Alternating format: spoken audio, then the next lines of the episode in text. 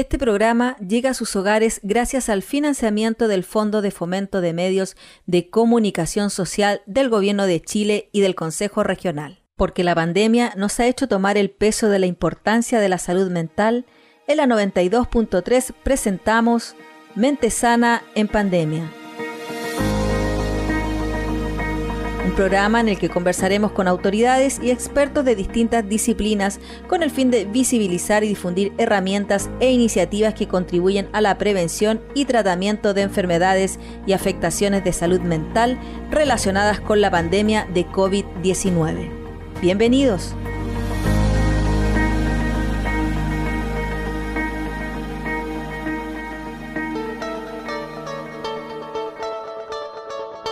¿Cómo están? Bienvenidos a otro encuentro, otro fin de semana de este espacio que nos ha ayudado tanto Mente Sana en Pandemia. Hemos aprendido cuáles son las ayudas económicas, cómo acceder a ellas, qué páginas visitar, a quienes les corresponde, cómo nos ha afectado económicamente, cómo nos ha afectado psicológicamente en el tema de la salud. Pero hay un área que ha estado ahí, pendiente, pero no tan presente, ¿eh? como dicen algunos. Los pequeños tienen que volver a clases, no tienen que volver, cómo los ha afectado van a tener más o menos capacidades de sociabilizar.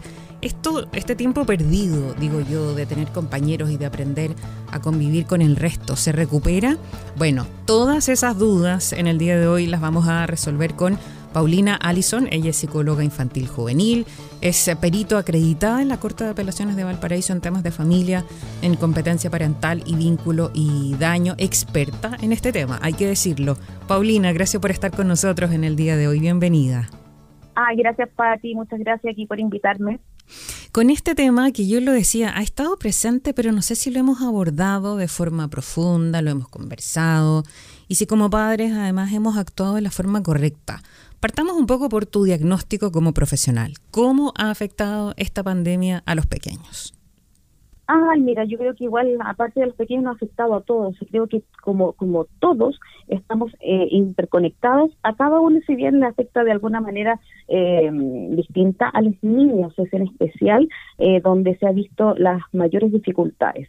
Te comento esto porque la parte de la socialización está pero muy, muy, muy perdida. Eh, tiene que ver más con eh, que ellos han, perdido la interacción diaria con sus, con sus pares, con la familia, echan de menos a la abuelita, echan de menos al amiguito del jardín, a las mismas tías, eh, ha sido súper difícil el poder conectarse, por ejemplo, online, sobre todo los más chiquititos, se aburren, necesitan estar constantemente con la presencia de la mamá, en todo, del papá o del adulto que lo tenga a cargo, y ahí empezamos con todo también el problema que la mamá también tiene que trabajar en la casa, cómo compatibiliza, eh, compatibiliza eso con su trabajo, entonces un millón de cosas.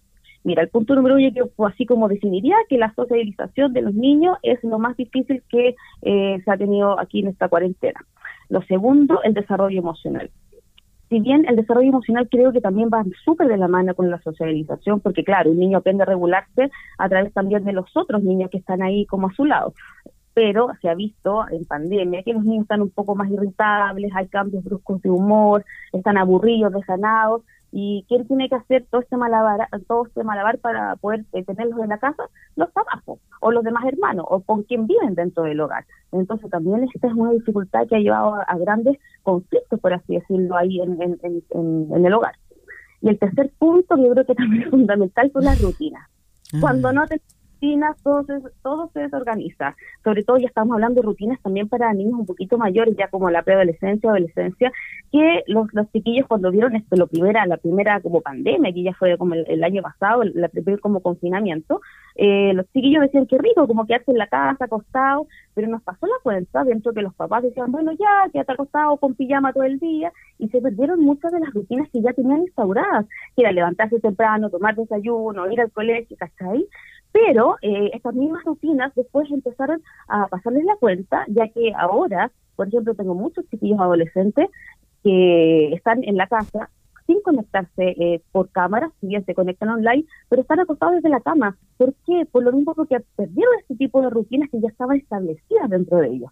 Entonces, mira, dentro de estos, estos tres puntos son los principales, como te decía, socialización, el desarrollo emocional y las rutinas.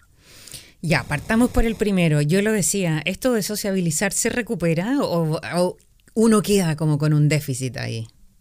Em, yo creo que si bien van a quedar como con alguna heridita, por así decirlo, eh, siempre se, eh, se, puede recuperar. Yo creo que eh, a través de muchas eh, como tips que pueden tener los papás y esto también para que pucha, lo pueden todos llevar a la práctica. Creo que todos los niños necesitan también saber que los padres también pueden sociabilizar a través de esta pandemia.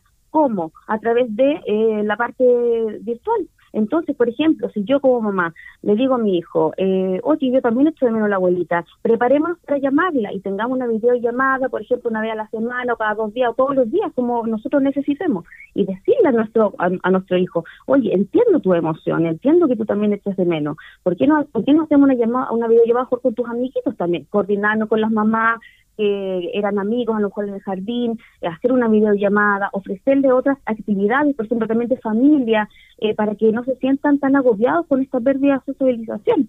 Ahora, después se puede recuperar el tiempo perdido, bueno, pasa y tratemos de hacerlo lo más llevadero posible, pero sí después cuando tengamos todas estas oportunidades de socializar, por ejemplo, que, que nos ofrece el colegio de ir en este sistema híbrido, de ir en clases una semana sí, una semana no, tratemos de ocupar ese espacio y ver cómo nuestros niños también eh, se integran y se adaptan nuevamente a este sistema escolar. Creo que es súper bueno, esta, si bien es como un, principio de la modalidad, es lo que podemos esperar en este momento, es bueno que lo puedan ocupar. Creo que es, es importante que puedan hacer uso de este espacio dentro del colegio para que puedan por lo menos tener interacción con sus pares, porque claro, tengo también chiquitos que querían, por ejemplo, ir a la plaza, pero la plaza estaban cerradas anteriormente.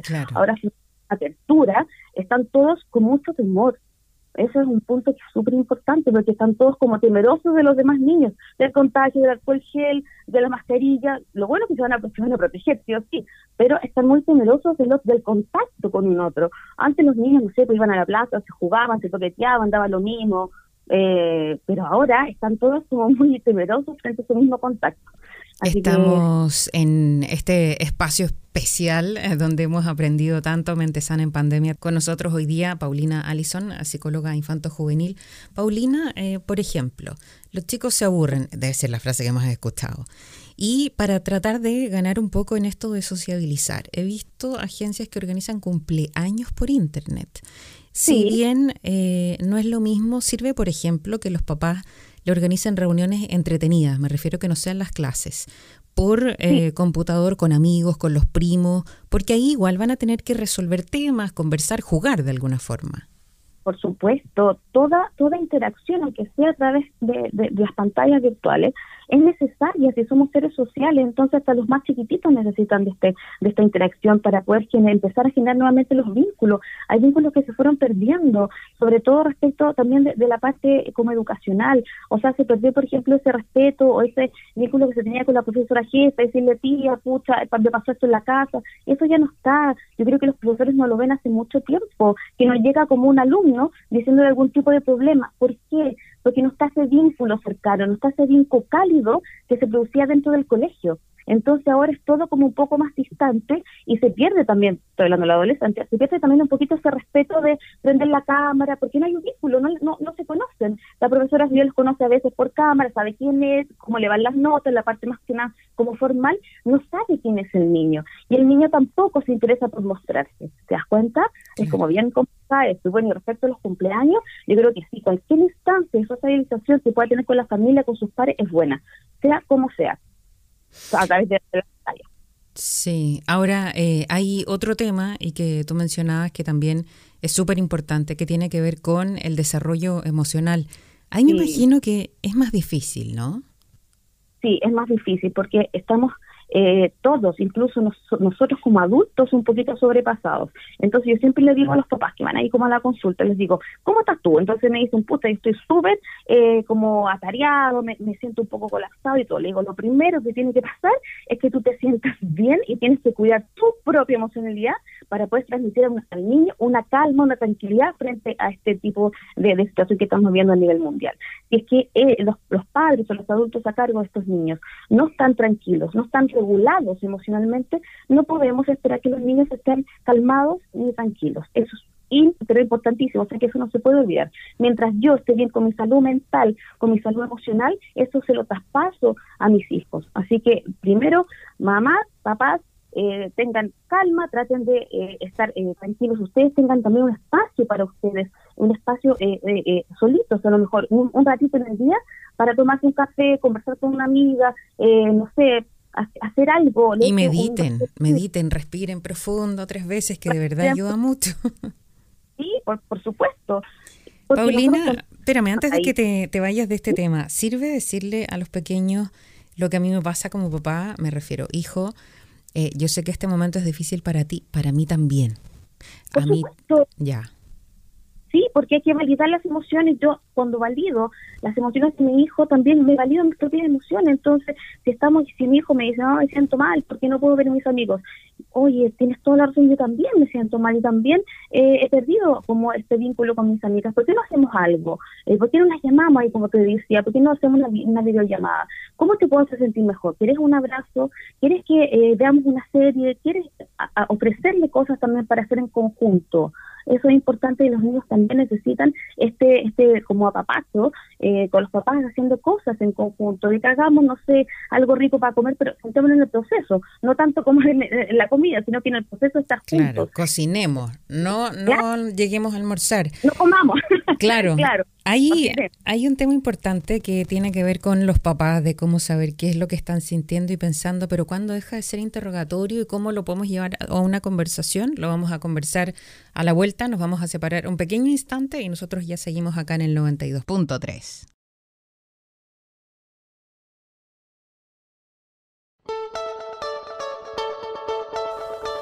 Seguimos nosotros compartiendo en esta jornada, en este espacio llamado Mente Sana en Pandemia. Qué bien puesto el nombre de nuestro programa, Mente Sana, porque tan importante es estar claritos de la mente, de la cabeza para poder funcionar. Ustedes han escuchado esa frase de que se refiere a las organizaciones, a una oficina, a un negocio, aplíquelo a lo que usted quiera. Cuando la cabeza está bien, todo funciona bien. Los empleados funcionan bien, andan contentos, pero cuando la cabeza está mal, mm, nada funciona mal. Por eso es tan importante la conversación del día de hoy y sobre todo para los que tienen hijos y para los que tienen sobrinos, donde haya niños. Estamos hablando de esta pandemia cómo ha afectado a los más pequeños del hogar. Está con nosotros una expertísima en la materia, es Paulina Allison, psicóloga infantil juvenil, perito acreditada en la Corte de Apelaciones de Valparaíso en temas de familia, competencia y vínculo y daño. Paulina, habíamos dejado anunciado al inicio del eh, bloque anterior acerca de eh, cómo llevar a una mm, conversación con los pequeños pero que no parezca interrogatorio. O sea, yo es sano, es bueno preguntarle a mi hijo, hijo, ¿cómo te sientes? Hijo, eh, tengo miedo. ¿Por qué? Háblame de ese miedo. ¿Dármela un poco de psicóloga con los niños? Por supuesto, por supuesto. Uno, uno mejor que nadie conoce a, su propio hijo. Y si tú ves que tu hijo está mal, por favor no le preguntes qué te pasa. Creo que esa es la peor pregunta de la vida que uno le puede hacer a, un hijo.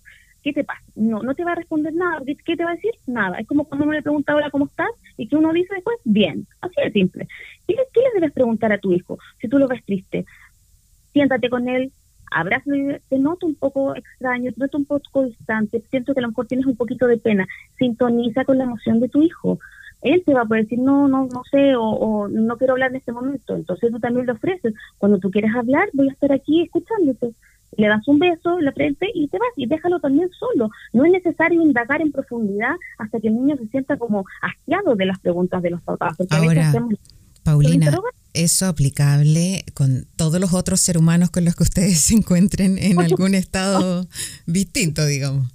Sí, por supuesto. Sí, ya, muy buen dato sí, aplicable a todos, siempre con mucho respeto. Es como, eh, mira, te veo que estás un poquito triste, te veo que a lo mejor no estás tan contento como antes, te puedo ayudar en algo, pasó algo como especial, a lo mejor él, solamente va a responder que no, que está así, que no sabe por qué. Y tú también, así como eh, insistirle que te entiendo, yo también me he sentido de esa manera. ¿Qué podemos hacer para, qué puedo hacer yo para hacerte sentir mejor? ¿Quieres que cocinemos? ¿Quieres que veamos una película? ¿Quieres que te ayude a lo mejor con alguna materia que no estás entendiendo en este momento? ¿Quieres que llamemos a alguien? Esa es la manera de poder interactuar con nuestros hijos. Si preguntamos de forma, eh, todas las partes formales, no vamos a tener respuesta de, lo que mi hijo siente. Cuando yo le pregunto, oye, hiciste la tarea, llegaste el trabajo, eh, te lavaste los dientes, ah, eh, ando con este polerón, ponte los zapatos para almorzar, ¿cachai? Ay, ya me aburrí. Sí, por supuesto. Entonces, a hacer todo lo contrario. Si bien tenemos que hacer esa pregunta formal, porque obviamente la hacemos para ver si el cabro eh, entregó las cosas del colegio, ¿no? Pero preguntarle, oye, ¿se conectaron tus compañeros? Oye, ¿cómo están? ¿Cómo los ves tú? Oye, ¿se conectan con cámara? ¿Por qué crees tú que no se conectan con cámara? ¿Y cómo es la tía? ¿Cómo es la profesora nueva? Oye, ¿llamaste a tu compañera del, que se fue del colegio? ¿Sabes tú cómo está? ¿Por qué no, por qué no la, llamas, eh, no sé, y, y conversan? Y instalar tener también esta interacción. No solamente las preguntas formales eh, hacen que nosotros conozcamos a nuestros hijos, todo lo contrario, nos ponen a veces más distantes de ellos, porque ellos creen que nosotros lo estamos controlando, porque es una investigación. Paulina, y, y, es bueno tener esta rutina eh, en las noches, por ejemplo, cuando ya se van a dormir y hablar un poco desde la emocionalidad. Hijo, hoy día vi que eh, ganaste. Te quiero decir que estoy orgullosa, que no siempre se gana, pero, pero qué rico que hoy día lo lograste, o abordar temáticas un poquito más profundas. Sí, o también, o también temáticas simples de que sabéis que lo hiciste bien, cuando te dije que eh, te fueras a lavar los dientes, lo hiciste al tiro, te felicito, eso nos ahorró a lo mejor una discusión, te felicito que lo hayas hecho, pensaste en ti y en mí. Así de simple, cosas muy chiquitas que pueden hacer un logro. Entonces, dentro de esta rutina tienen que haber tres cosas súper importantes para ti. Mira, ¿Mm? el sueño, la higiene y la alimentación. Igual ahí tenemos índices acá en Chile que los chicos han expandido un poquito dentro de la alimentación por esto de, estar en familia, que cocinamos rico, que pues estamos todos aburridos, comamos. Los chicos y todos nosotros, hay que decirlo. todos, Entonces, todo esto es importante, sobre todo también para los adolescentes, por ejemplo, que pasan mucho tiempo en las redes sociales. Después les da insomnio, se levantan tarde, no quieren, no, quieren, por ejemplo, bañarse, se conectan al tiro, se conectan sin cámara, desayunan a la hora que es almuerzo. Oye, se va, te juro que la rutina a la punta del cerro. Tengamos nuevamente las rutinas, tratemos de hacer la rutina y por eso, felicitemos y, reconfortamos en forma positiva. Oye, hijo, pucha, una vez, una cosa al día, eh, algo a la vez que no sea todo como desde ahora en adelante vas a levantarte temprano, no, oye, te levantaste media hora antes, que te felicito, que bueno, vamos, vamos logrando de poco, tengamos rutinas con ellos, si le exigimos que, por ejemplo, ya quiero que salgáis a caminar una hora o andar en bicicleta estática, lo que sea, yo también acompañarlo, o sea, no puedo dejar que mi hijo tenga que hacer las cosas solo, eh, eh, como ya en forma autónoma está bien, pero eh, más encima yo después le pregunto, ¿y lo hiciste? ¿Y cuánto tiempo lo hiciste? En vez de acompañarlo, decirle, ya, los dos vamos, súper, podemos, damos música, hacerlo más entretenido, pues si estamos todos confinados. Paulina, y hay muchos papás también que he escuchado como desde el otro lado, de decir, mm. oye, levantarse y conectarse a clases duchadito es lo mínimo que tienen que hacer. Eh, ahí depende de los papás de que no ponen el límite o, los niños de ahora funcionan de otra forma. Yo creo que tiene que ver con las, como te decía antes, las rutinas que se instauraron al, principio de la pandemia y algunos padres que ponen los límites muy rígidos. Tenemos que entender que en pandemia hay límites que son un poco más flexibles.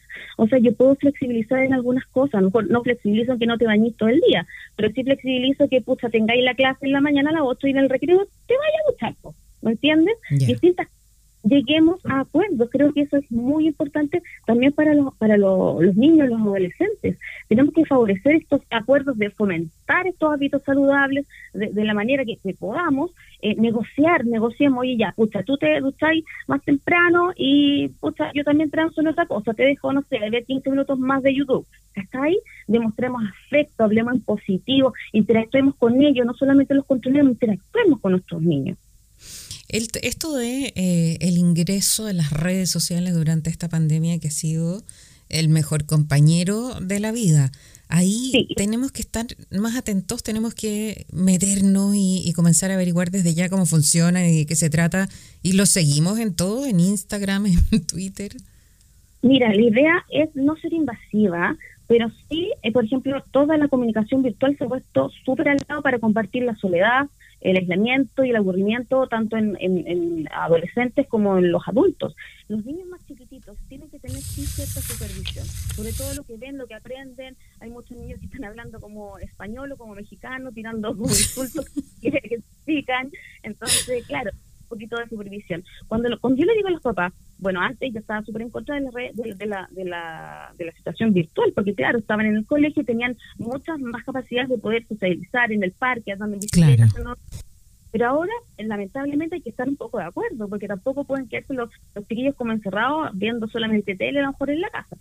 Eh, pero la idea es que yo también tengo que hacerme parte de eso. Si yo le digo a mi, a mi hijo, el permiso de 5 años, de 6 años, que vea YouTube, yo también tengo que saber qué está viendo. O sea, me tengo que también interiorizar, oye, ¿cómo estuvo, no sé, el, el, youtuber que le gustaba, que no sé, se puede llamar eh, Pedrito, ¿cómo estaba Pedrito? Mira, mamá, es un video, no, a verlo, quiero verlo contigo, porque yo tengo que ver lo que está viendo mi hijo. ¿Y al de 16 lo sigo también en sus redes? ¿Soy una seguidora más? Mm, yo creo que sí, yo creo que eh, uno como papá poder decirle, hijo, me gustaría seguirte en las redes sociales para ver con quién estás, quiero siempre protegerte, pero también tener cierto límite, decir yo nunca te voy a escribir, por ejemplo, con los adolescentes, por, para, para no ridiculizarlo, por ejemplo, no sé, que la mamá ponga una foto de cuando lo vive en una basenica, pues, ¿cachai? Y se lo hacen las mamás, somos así, ponemos en vergüenza, entonces, claro, Paulina, espérame, en este tema, ¿les decimos que lo vamos a hacer o nos creamos una cuenta con otro nombre y lo seguimos secretamente? No, no, jamás. Mira, yo creo, hijos, me gustaría seguirte en redes sociales, así que voy a seguir y tienes prohibido bloquearme o algo así. Yo no voy a, escribir nunca jamás, a no ser para, para poner me gusta en algo que eh, encontré que era bueno para ti. Listo pero nunca subir una foto, nunca ridiculizarlo. no, mamá, por favor. Por favor, ni ponerle qué lindo mi niñito, no, por favor. no lo haga con todo el amor del mundo. ¿Cuántas mamás que nos están escuchando en este momento se están sintiendo identificadas con esta situación? Sí, Así que lo más respetuosamente posible, pero sí que el niño tiene que aprender ese límite que le estoy poniendo, porque al final es un límite. Le estoy diciendo, tienes permiso, pero yo también voy a estar ahí supervisando frente a algo que no me gusta y te lo puedo decir, pero te lo puedo decir en forma personal. No te voy a poner, oye, ¿quién es ese que está hablando contigo? ¿Cachai? Claro.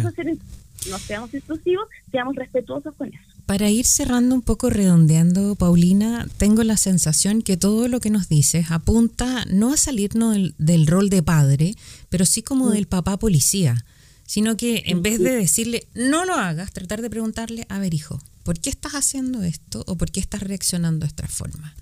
Tratando de, empatizar en todo, estar un poquito más al lado y no tan de arriba como con el palo, con, no sé, con el yugo. Eh, tratar de sintonizar con ellos mira, tratar de escuchar empáticamente a veces lo que nos quieran decir nuestros niños. O sea, a veces es necesario cerrar un poquito la boca y abrir la oreja, como yo les digo ahí a, mis pacientes. Entonces, aprendan a escuchar y no digan nada, no, no juicien ni critiquen. Ustedes están escuchando a su hijo, van a tener tiempo en otro momento a lo mejor de decirle lo que ustedes piensan, pero cuando su hijo les diga lo que ellos sienten, no critiquen ni juicien, ni los cuestionen, porque es lo que ellos piensan. Como te decían validemos su propia, sus propios sentimientos, validemos cómo están ellos. ¿Qué es lo que uno haría con un par? No porque es tu hijo o porque es pequeño, lo vas a dejar de hacer. No, claro. Ya. Mira, la idea es que sea su en este caso nunca yo estoy diciendo que sean amigos, para nada. No, no, ni yo tampoco. y tiene que haber cierta autoridad, sí. pero sí tratarlo desde la empatía, desde, desde este amor incondicional que les tenemos a nuestro hijo de, entender la pandemia que está pasando. Yo creo que ha sido súper concreta, Paulina. Me ha encantado la forma en que le has hablado, lo que has dicho. Eh, yo creo que además a los papás les quedó súper claro eh, en la conversación y el programa del día de hoy. Te quiero agradecer tanto el tiempo que te hiciste para compartir con nosotros y te mando un abrazo grande y gracias por compartir. Yo feliz, yo feliz. Así que pues, ojalá que hayan entendido a los papás y que, que gracias a ustedes por llamarme y poder ser un aporte. Que estés muy bien. Gracias. Gracias a ti. Espero como siempre que hayamos podido ser un aporte, sobre todo en este tema que es tan complicado, el de los pequeños. Ahí estaba con nosotros Paulina Allison, psicóloga infanto-juvenil, perito acreditada en la Corte de Apelaciones de Valparaíso en temas de familia, competencia parental y vínculo y daño, experta en eh, este tema. Gracias por haber estado con nosotros y nos encontramos en otro programa de Mente Sana en Pandemia en el 92.3. Lo que estén bien, chao. En la 92.3 hemos presentado Mente Sana en Pandemia, un programa de conversación en torno a la salud mental. Te esperamos el próximo sábado a las 11 de la mañana con un nuevo episodio. Este programa llega a sus hogares gracias al financiamiento del Fondo de Fomento de Medios de Comunicación Social del Gobierno de Chile y del Consejo Regional.